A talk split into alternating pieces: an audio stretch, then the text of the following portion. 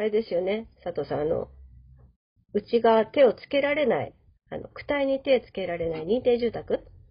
そうですね。うん。っていうのがあるから、そういうのは結構お断りせざるを得なかったりとかね。うん認定住宅っていうのはどういった住宅なんですか？認定住宅ってどうはいはいいう住宅あまあ、例えば俺、プレハブ住宅とか。プレハブ住宅。うん。まあ、俗に本当に大手さんは、はい。まあ、大体認定住宅が多いんで。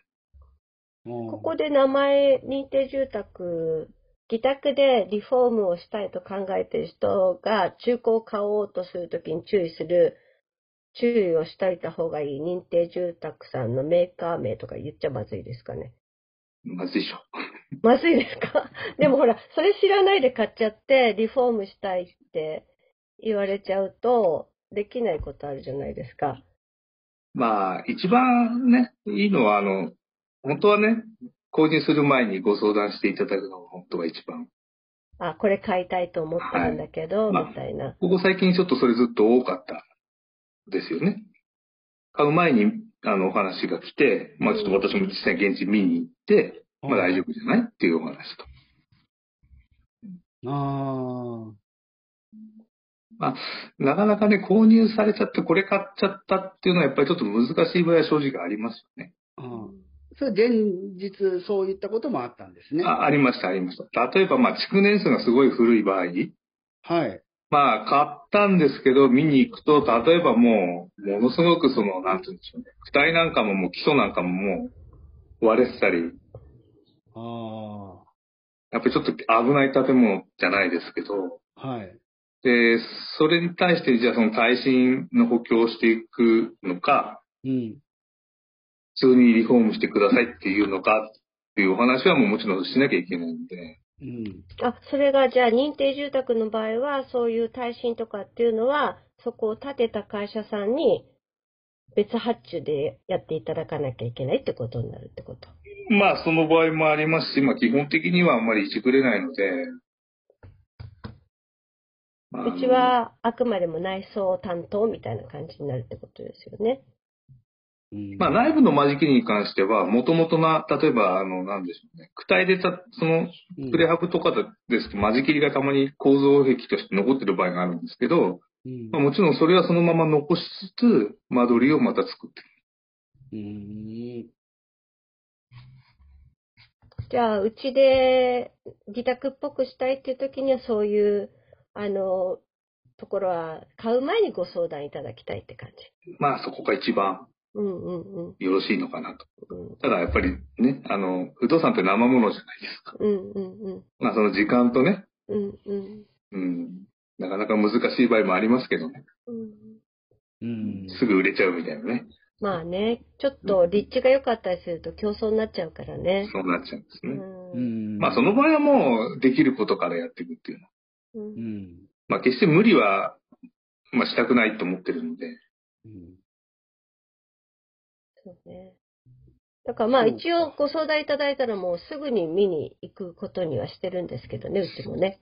そうですね。うん。うんお話聞いてると、じゃあ、あのもう内装とかを自宅にリノベーションをお願いしたいっていう前提で、他社が建てた中古を買ってるっていう人が多いってことですね。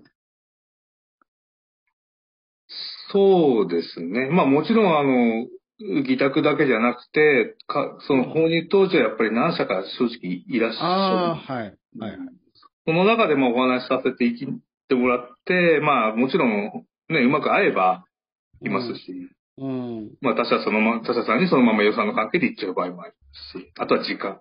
うん、時間。はあ。なるほどうしても我々手作り感がすごい多いじゃないですか。ど。はい。まあ新築も含めてですけど、あの、よくリノベであるお風呂一日工事とか、そんなことうちちょっとできませんので、うん。うん。やっぱりちょっとその時間の関係と、はい。まあ多少、中華マンションのリノベでまだやってんのって言われるはい、ことありますもん、ね。言われたことあります。管理官まだやってんの？いつ終わるの？って怒られたことあります。へまあありますよね、その時はね、ちょっと中身も見見ていただいちゃったんですけど、実はこうなんです。で、納得はしてもらいました。うん。あ、あ、そっかそっかそっか。もうガラッと変える方がいらっしゃるからね。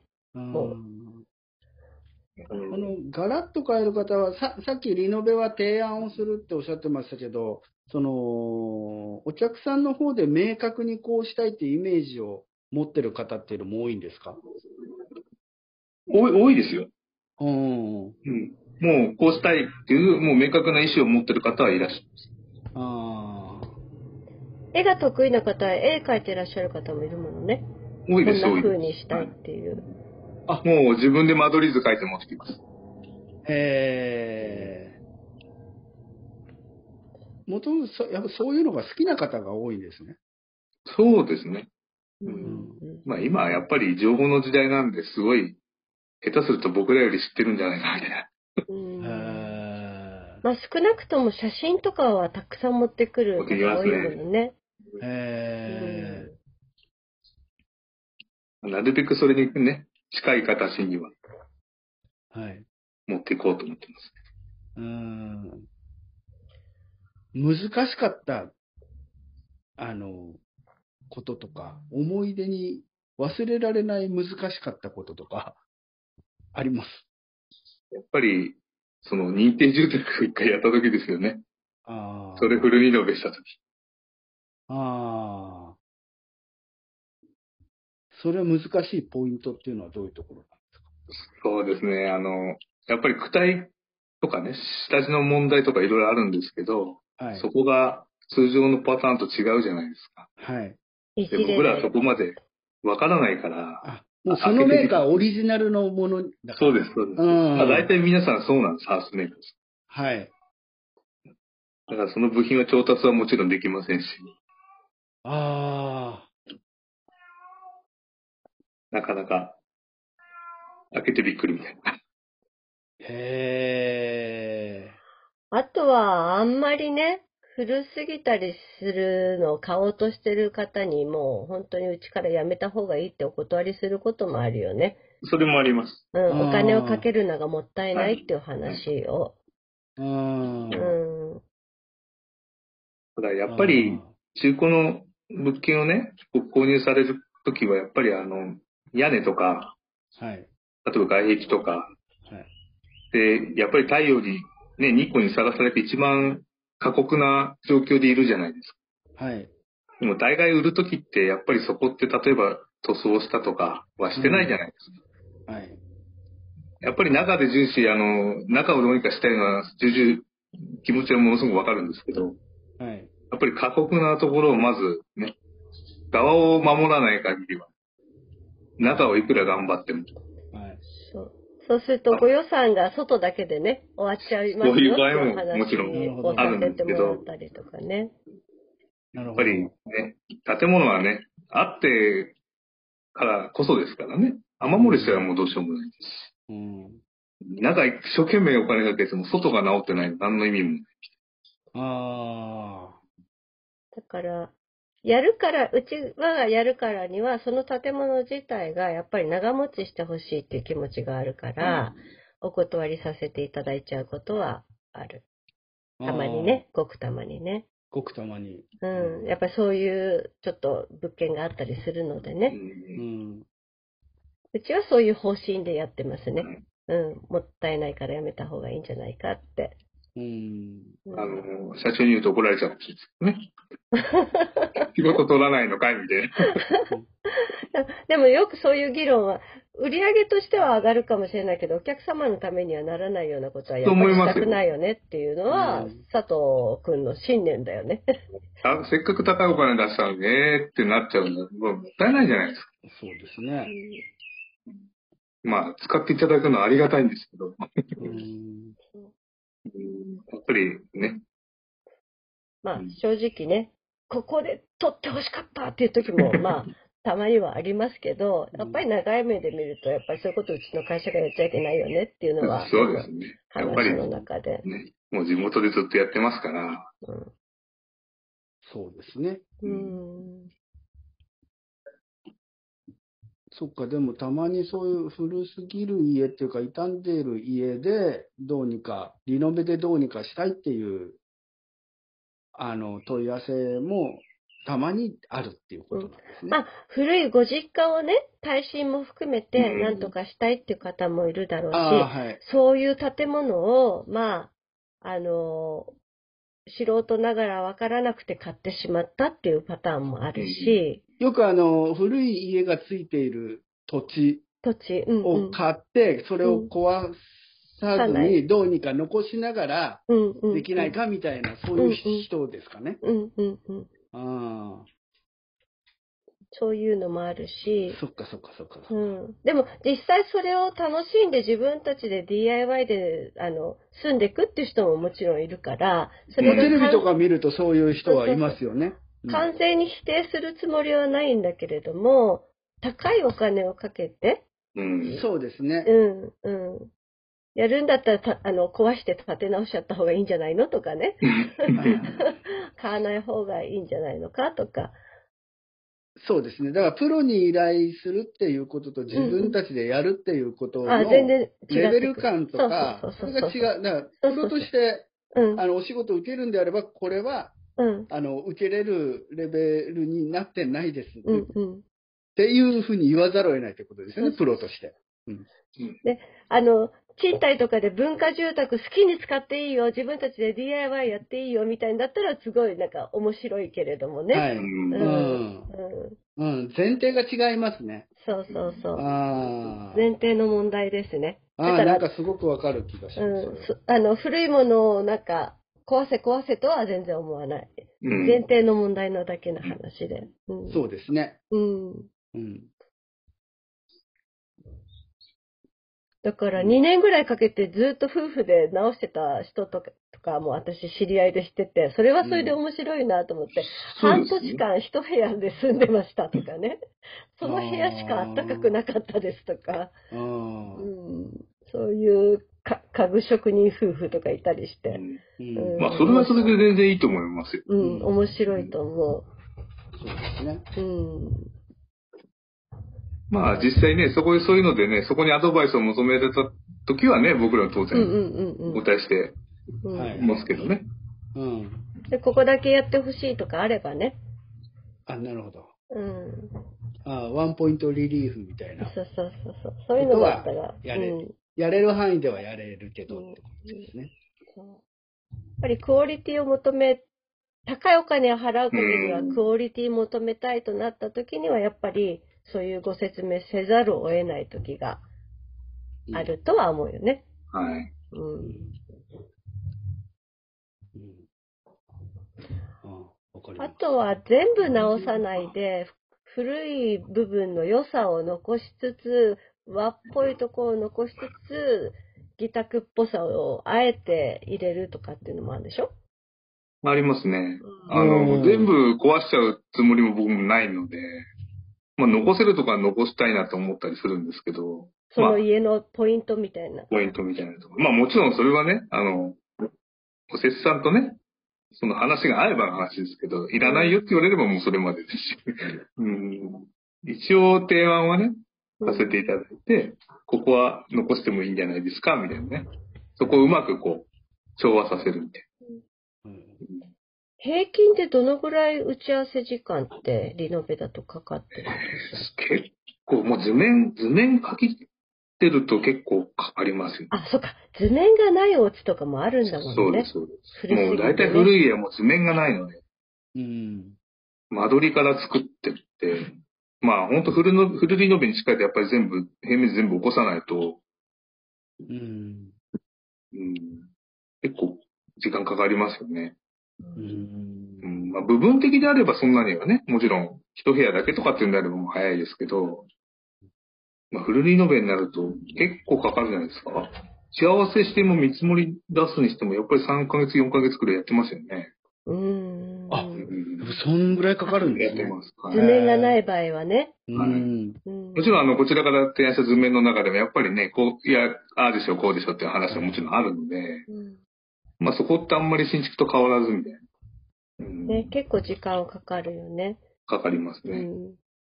もうすべての図面が残ってる場合に、キッチンと、ね、何々直してくださいとかだったらもうあっという間にパパってできちゃうけどね。そうですね。キッチンを移動します。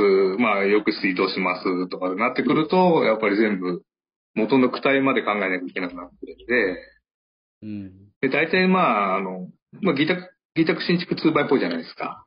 うん。でも、リノベはほぼほぼ、材料が多いんで。そうだ。うんそっか。うん。そうすると勝手にね、柱抜いちゃできないじゃないですか。うん。そうだ、そうだ。そうですね。うんそれが多いですからね。うんじゃあ、大黒柱がある議宅の部屋みたいなこととかになる。そうです、そうです。うん。た壁だまあ、実の中に、際はね、うん。